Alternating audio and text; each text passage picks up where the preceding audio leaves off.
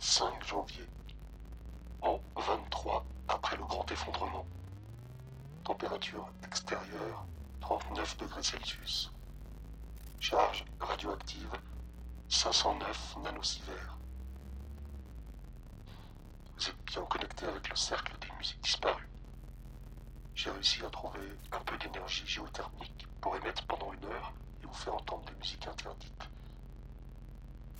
Que la Grande Alliance russo-américaine a pris le pouvoir sur Terre, à la suite du troisième conflit mondial, seul est autorisé la diffusion de la grande massive musique. Vous écoutez donc cette fréquence à vos risques et périls. J'ai réussi à trouver sur le Deep Web quelques prix des musiques classiques des 20e et 21e siècles. Malheureusement, la grande censure numérique a abîmé les enregistrements originaux. Chance d'entendre ces sons d'avant le grand effondrement, mais légèrement altérés.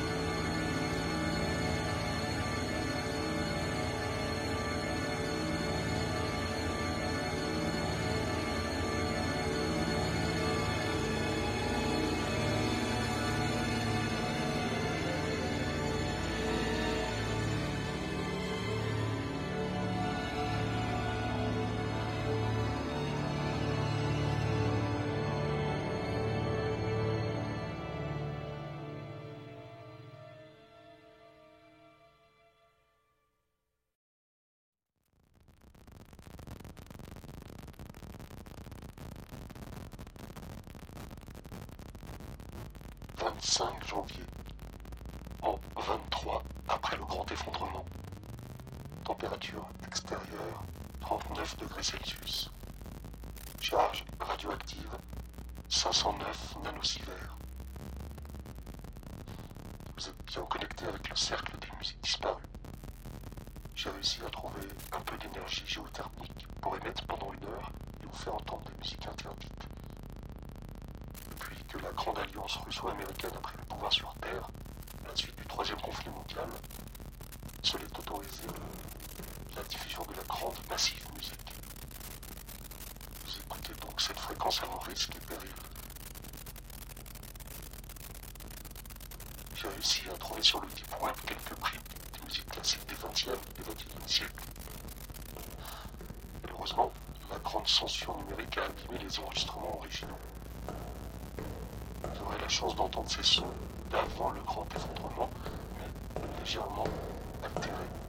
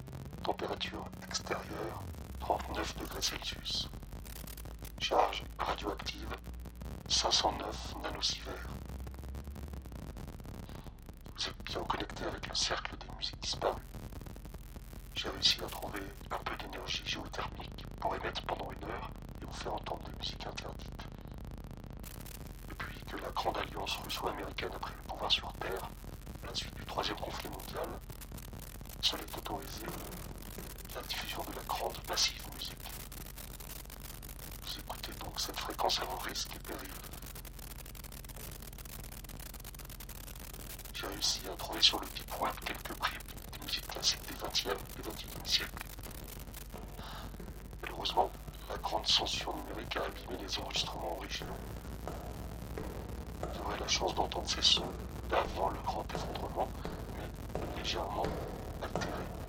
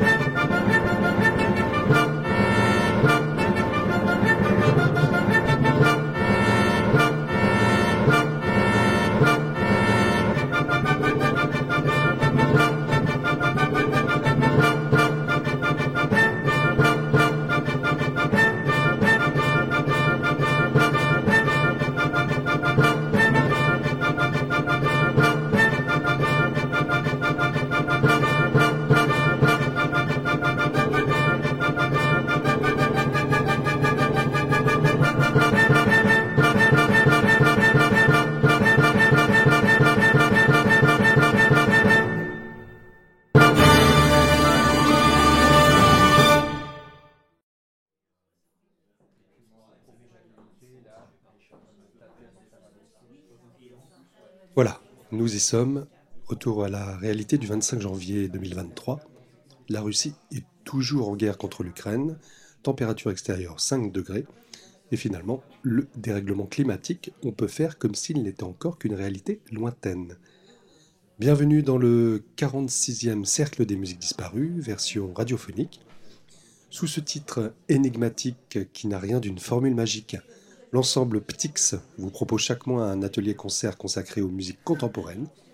J'ai ouvert l'émission avec trois titres du projet Plunder Phonics du musicien John Oswald. Je lui consacrerai une présentation au milieu d'émission. Et vous pourrez entendre également quatre œuvres contemporaines enregistrées récemment dans le cadre de l'atelier-concert de l'ensemble Ptix à la librairie La Vagabonde. Mais aurais-je dit musique contemporaine? Je suis très heureux de vous voir réunis pour euh, euh, passer ensemble un petit moment de musique, euh, plus précisément de ma musique, c'est-à-dire de musique contemporaine. Alors là, en général, les réactions sont rapides. musique contemporaine, c'est pas beau, et puis ça sonne même pas bien, puis de toute façon, j'y comprends rien. Alors on va voir. La voix du compositeur Robert Pascal, récemment décédé. Il est une de ces figures innombrables, disparues, sur lesquelles nous portons notre attention pour vous faire découvrir des nouveaux horizons sonores. Et voici interprété par le violoncelliste Benjamin Garnier, un extrait de son cycle Les instants élémentaires. C'est un ensemble de 15 pièces composées en 2006, dont chacune explore une idée musicale et une transformation électroacoustique en temps réel nous écouterons Al-Nilam qui fait référence à la grande étoile de la constellation d'Orion.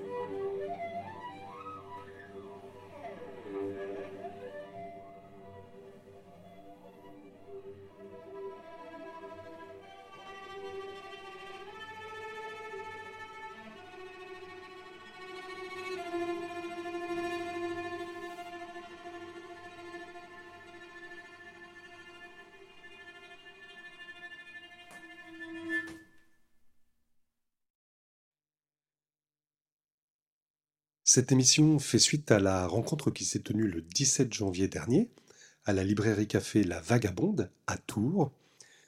À trois reprises, de janvier à mars, Benjamin Garnier y proposera un panorama éclectique du répertoire contemporain pour son instrument. Aujourd'hui, vous pourrez ainsi entendre deux pièces pour violoncelle seul, transposition ad infinitum de Klaus Huber et Kant dels Ossels de Gracian Finzi ainsi que la pièce mixte Paysage de Denis Dufour. Voilà, tout ça j'en ai besoin. C'est très intriguant, euh, le suspense marche très bien sur ça. Ah oui, Parce que la régularité n'y est pas. Donc Ah ben c'est génial. C'est génial, et puis t'as le. Alors c'est rigolo, parce qu'ils sont tous droite gauche, droite gauche, et à un moment donné, et en, en, en, accélérant, Ouais. t'as celui-ci là qui fait euh, l'inverse en décélérant. Et là, là, tu, avec les gamins, tu peux faire un super boulot. Ils comprennent, ils doivent bien jouer avec eux-mêmes. Nous avons choisi également avec Benjamin d'ouvrir chacun des trois concerts par une pièce de Robert Pascal, décédé le 3 novembre 2022, au terme d'un parcours extrêmement riche et diversifié. Violoniste, chef d'orchestre, choriste, passionné par l'ethnomusicologie, la musique médiévale, il était titulaire également d'une agrégation et d'un DEA de mathématiques pures. C'est dire combien cet esprit brillant connectait en toute connaissance de cause l'art et la science entre eux. Enseignant pendant plus de 30 ans au Conservatoire national supérieur de musique de Lyon, il aura un impact sur de nombreux étudiants dans la découverte du répertoire contemporain. Il appartenait au collectif Musiciens pour une planète partagée, qui s'engage et appelle à la construction collective d'un monde plus juste et plus durable. Et nous souhaitons à Robert Pascal d'avoir trouvé une nouvelle place au sein des planètes partagées.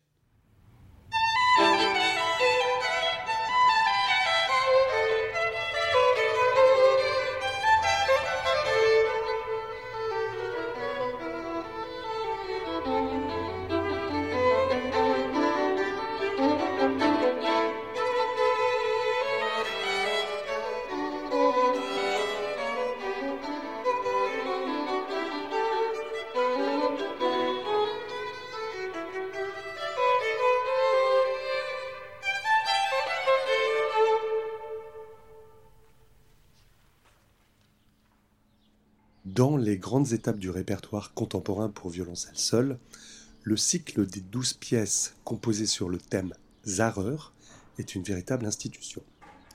Si vous êtes sur Tours d'ailleurs les 1er et 2 février prochains, vous pourrez l'entendre au complet dans le cadre d'un projet mené par le Conservatoire de Tours avec Aurélienne Bronner en artiste invitée. De quoi s'agit-il? En 1976, pour célébrer le 70e anniversaire de Paul Zareur, chef d'orchestre et mécène important du monde musical d'après-guerre, le violoncelliste Mislav Rostropovitch passe commande de 12 nouvelles œuvres à des compositeurs aussi variés que Conrad Beck, Luciano Berio, Pierre Boulez, Benjamin Britten, Henri Dutilleux, Wolfgang Fortner, Alberto Ginastera, Christobal Alfter, Ernst-Werner Enze, Heinz Holliger, Klaus Huber et Witold Lutosławski. La contrainte est de composer à partir du matériau imposé, dit thème Zareur, et qui consiste en la transposition du nom de famille Zareur, S-A-C-H-E-R, en note de musique, selon la correspondance anglo-saxonne. Voici ce thème.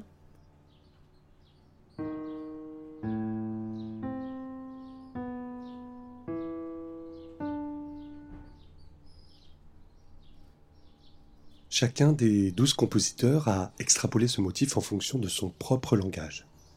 L'utilisation du violoncelle est très variable. Certains compositeurs, comme Britten, restent dans une écriture très traditionnelle pour l'instrument. D'autres, comme Berriot, Boulez, Dutilleux, ont recours au mode de jeu étendu classique. Harmonique artificielle, quart de ton, jeu sur le pont ou avec le bois de l'archer. Et dans ce corpus de douze pièces, celle du Suisse Klaus Huber appartient à la catégorie des plus aventureuses. Son œuvre Transposition ad infinitum est d'ailleurs destiné, selon ses propres mots, à un violoncelliste virtuose. Le tempo général est indiqué le plus vite possible, et ce qui est particulier dans cette pièce, au-delà de l'exigence technique, c'est premièrement le choix qu'a l'interprète de fixer la forme de l'œuvre. En effet, huit sections extrêmement denses sont séparées par des moments plus tranquilles à intercaler au choix du violoncelliste. Des séquences suspendues que Klaus Huber nomme d'après le prénom du dédicataire P-A-U-L. À chaque lettre est relié un mot P piano dolce con expressione A aliquot U untertöne harmonique inférieure L lento molto espressivo. La seconde caractéristique singulière de cette pièce est l'emploi de modes non conventionnels. Ainsi du taper sur la touche de l'instrument avec le doigt, ou encore des glissandi sur les harmoniques naturelles à la manière d'une flûte harmonique, ou encore le bruit intense obtenu par forte pression sur les cordes graves, certains passages rendent la coordination des indications de jeu particulièrement ardue pour l'instrumentiste. À côté de tous ces phénomènes de mise en vibration, l'écriture de l'œuvre est bien dans la lignée du mouvement post-sériel des années 60-70, avec une combinatoire très poussée sur les hauteurs, les rythmes, les nuances et les articulations. Le tout est assez spéculatif. Et d'ailleurs, euh, cette combinatoire donne son titre à l'œuvre, Transposition à l'infini, car cette méthode de composition en spirale, relativement sophistiquée selon les mots du compositeur, peut développer le discours musical de manière illimitée. L'impression générale de l'œuvre est celle d'une expression presque insaisissable, des petits fragments constamment arrêtés, mais d'où n'est pas absente une certaine poésie. Et bien sûr, une admiration initiale devant la virtuosité du violoncelliste, et je vous propose d'écouter Benjamin Garnier dans ce transposition à Infinitum de Klaus Huber.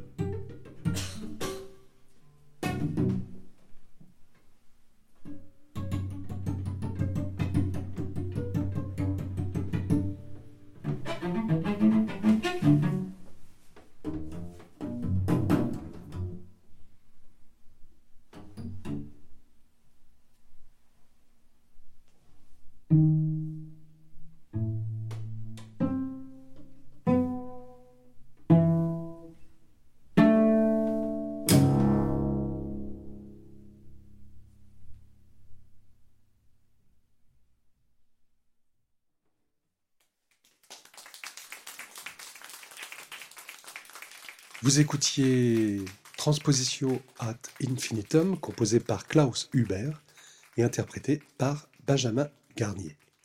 Un concert donné le 17 janvier dernier à la librairie La Vagabonde à Tours.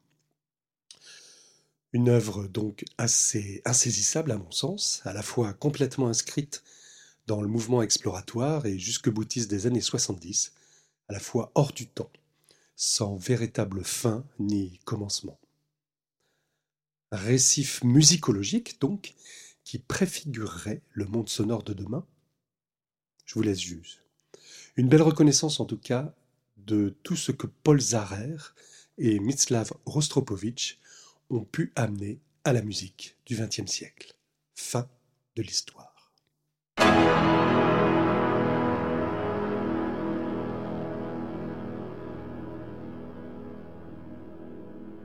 Enfin, presque.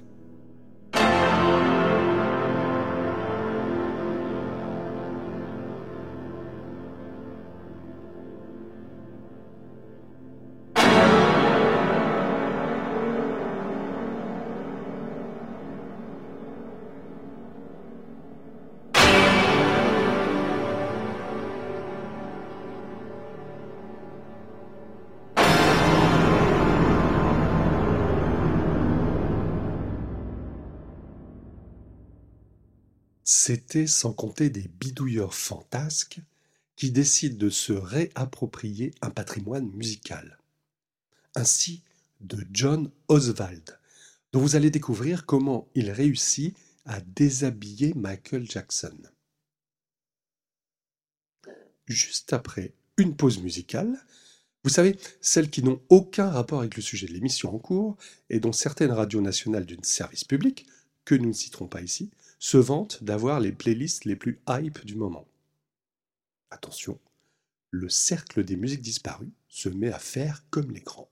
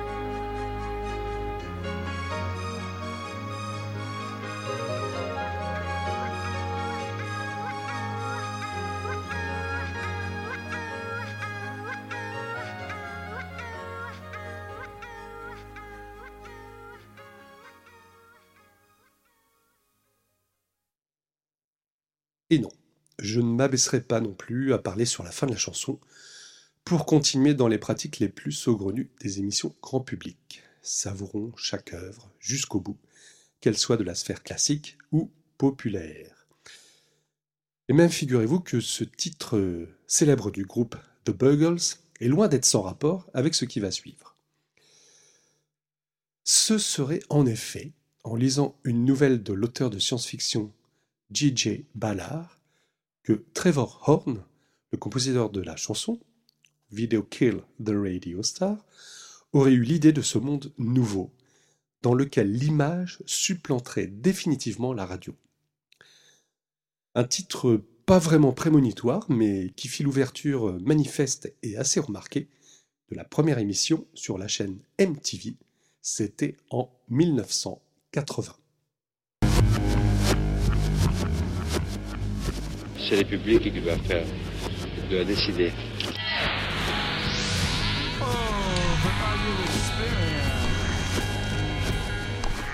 Magie, poésie, amour, humour, il y a du Baudelaire, du Lamartine et du Shakespeare réunis. C'était une très très belle expérience. Je reprends le cours de la lecture du livre Virtual Music de William Duckworth, qui est notre fil d'Ariane de cette saison. Un chapitre est consacré à John Oswald, l'inventeur de la méthode Plunder Phonics. Le mot anglais plunder se traduisant en français par piller, je propose de parler de pillasson.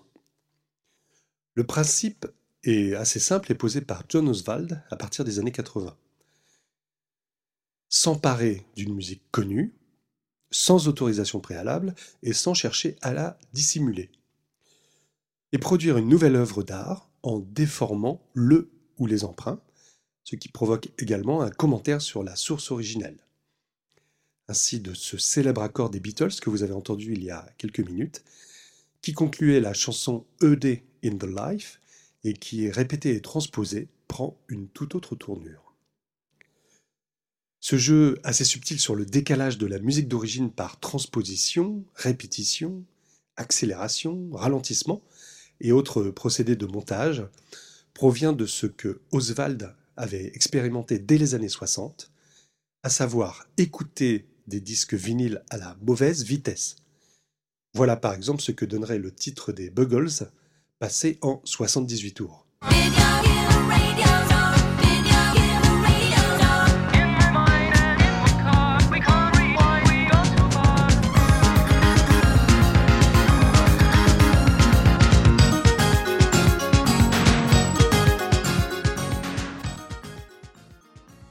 C'est donc la lecture de la nouvelle The Denoiser, le débruiteur en français, de l'écrivain J.J. Ballard, qui confirme Oswald dans cette nouvelle voix. En voici un extrait.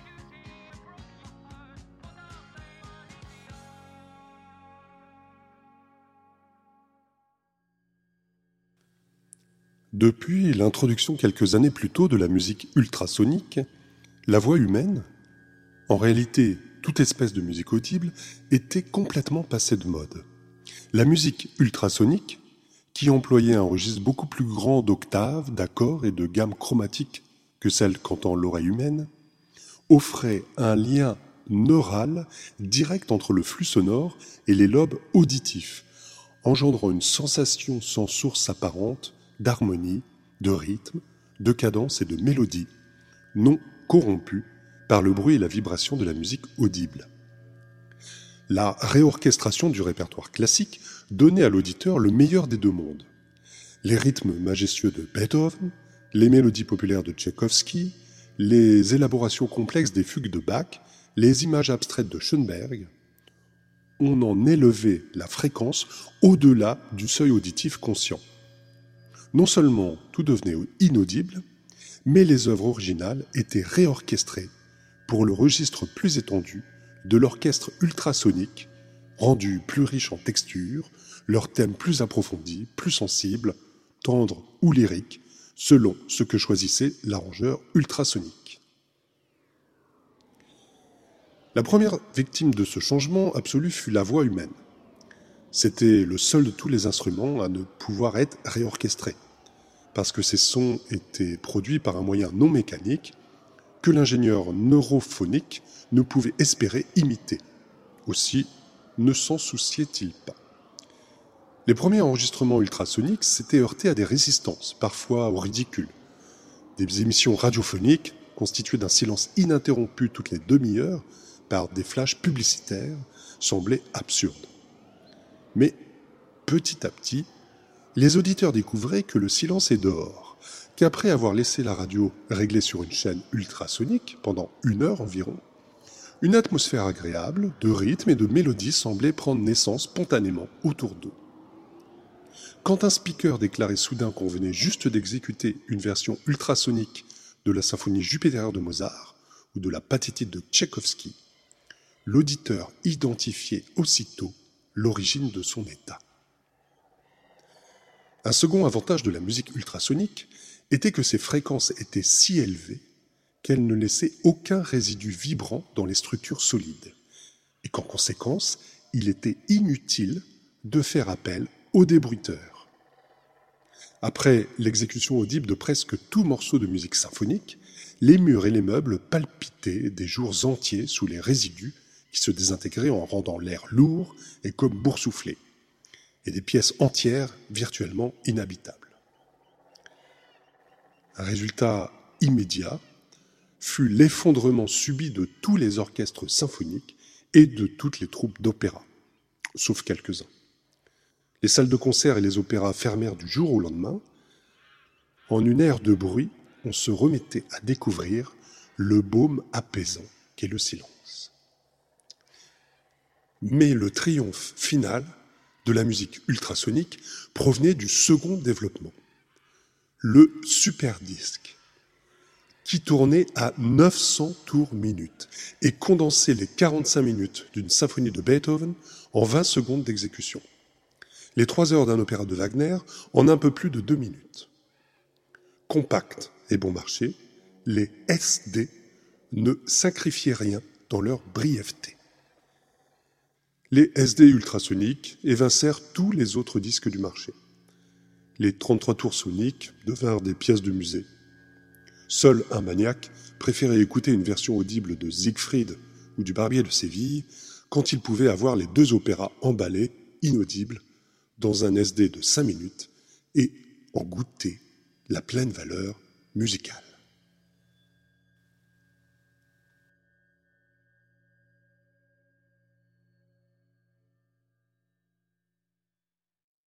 Ainsi, quand Oswald reprend et détourne le Sacre du printemps de Stravinsky, cette transformation permet selon lui de se remettre dans la position des spectateurs de 1913 quand il découvrait cette œuvre si nouvelle.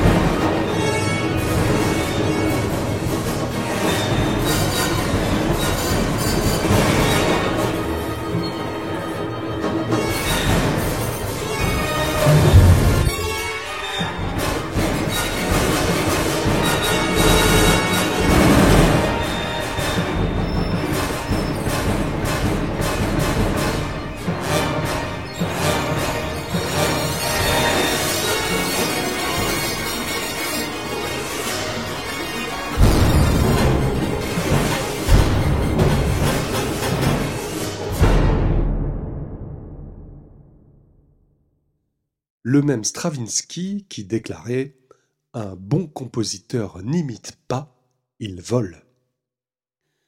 Et on pourrait réécouter ses œuvres dites néoclassiques comme Pulcinella qui empruntent à des musiques du passé. Ce qui est important pour Oswald, avec le piasson, c'est que la source manipulée soit connue de tous. Car cette reconnaissance de la référence qui est souvent populaire chez Oswald, est un point fort de l'expérience d'écoute. Un postulat de départ qu'il avait beaucoup aimé chez le compositeur Luciano Berio.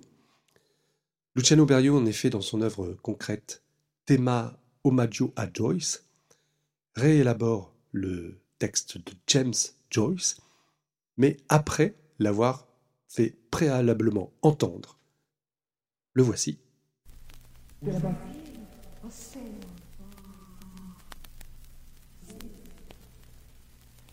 sail away, fossil rooted, a spiked wind in cold silent mists.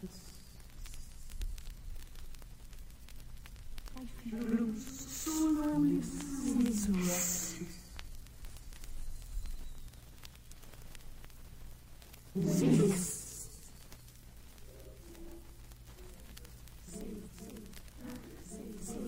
Oh.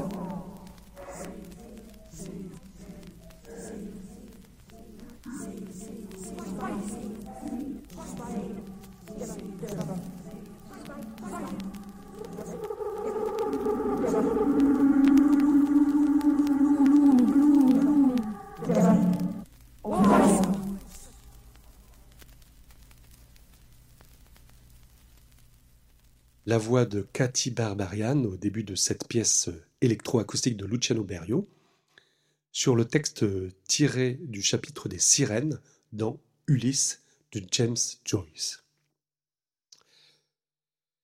À la manière du thème de Zahrer, en hommage à Zahrer, ce thema omaggio à Joyce travaille sur un tout petit motif et semble se renouveler à l'infini. Ce fut donc un des chocs musicaux de John Oswald dans les années 60.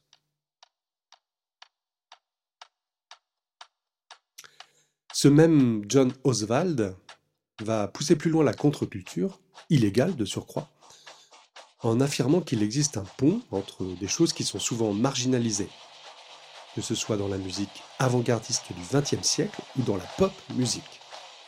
Les deux d'ailleurs coexistent dans ses travaux Pluderphonique.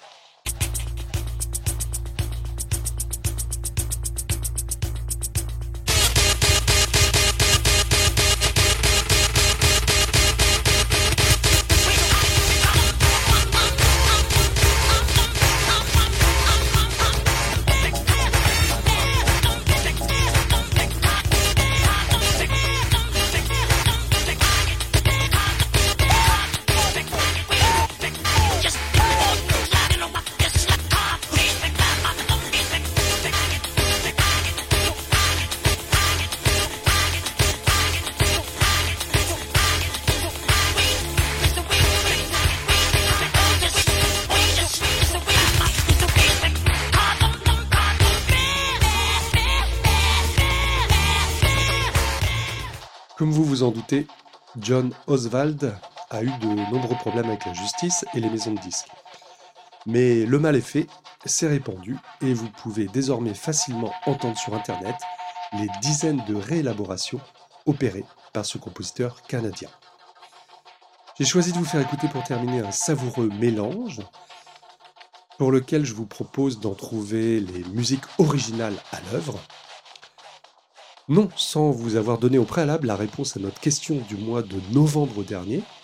Je vous avais fait entendre une musique ambiante et malheureusement, personne n'a réussi à reconnaître qu'il s'agissait du motif d'ouverture de Windows 95, composé par Brian Eno, mais qui a été ralenti 23 fois, 23 étant le neuvième nombre premier, mais également le cinquième factoriel premier. Bref, passons cet extrait qui été extrêmement difficile. Aujourd'hui, le blind test sera beaucoup plus simple. Si vous trouvez le titre des musiques dont John Oswald s'est servi dans le prochain morceau, vous pouvez envoyer vos réponses par mail à podcast at ensembleoptics.com ou sur les messageries des réseaux sociaux de l'ensemble Optics. Le gagnant ou la gagnante aura le plaisir de recevoir une invitation pour le festival Easy Listening qui se tiendra du 14 au 16 avril à Tours.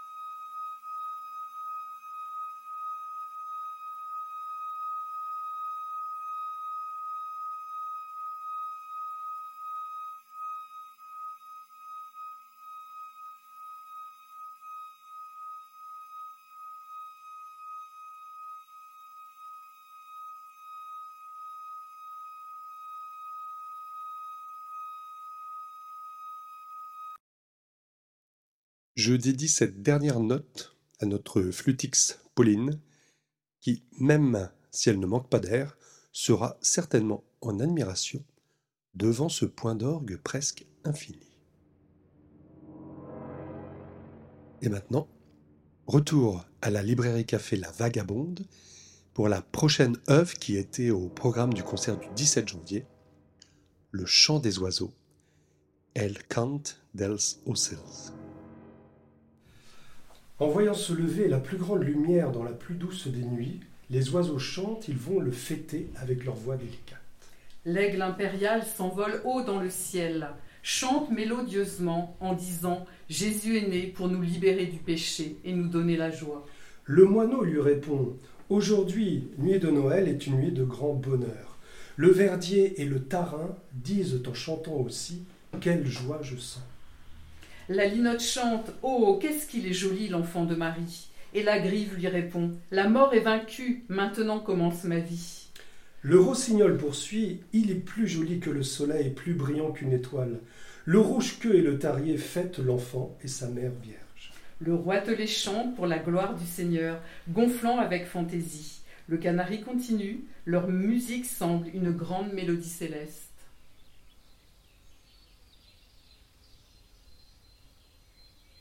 Une lecture du début du texte traditionnel du chant de Noël, Le chant des oiseaux, lecture que j'ai eu le plaisir de partager avec Brigitte, notre hôtesse du jour qui vous accueille du mardi au samedi à la librairie La Vagabonde, 31 rue Bernard Palissy à Tours. Vous pouvez vous arrêter pour une boisson chaude ou froide, acheter un livre ou parcourir les expositions de 11h à 19h. 14h à 19h le mercredi. Le cercle des musiques disparues continue donc euh, avec cet air traditionnel catalan. C'est le violoncelliste Pablo Casals qui ouvrait souvent ses concerts avec cette mélodie. La compositrice Graciane Finzi, à qui nous avions déjà consacré une émission il y a un an, a choisi ce thème à l'occasion d'une commande que lui a passé le concours international Pablo Casals en 2004. Je vous propose d'entendre tout d'abord un arrangement autour de ce chant des oiseaux, paru en 2014 sur le disque Ramage, qui était le résultat d'une collaboration entre la chanteuse Rosemary Stanfield, oui oui, celle du, de Moriarty, et la musicienne Don La Nena. Et suivra tout de suite après l'enregistrement en concert par Benjamin Garnier de l'œuvre de Graciane Finzi. Avec son thème et ses neuf variations, vous entendrez successivement le thème, les grands écarts, fantaisie, esquisse, tendresse, à Jean-Sébastien Bach, pizzicati en tout genre, légèreté, furtif et pesante.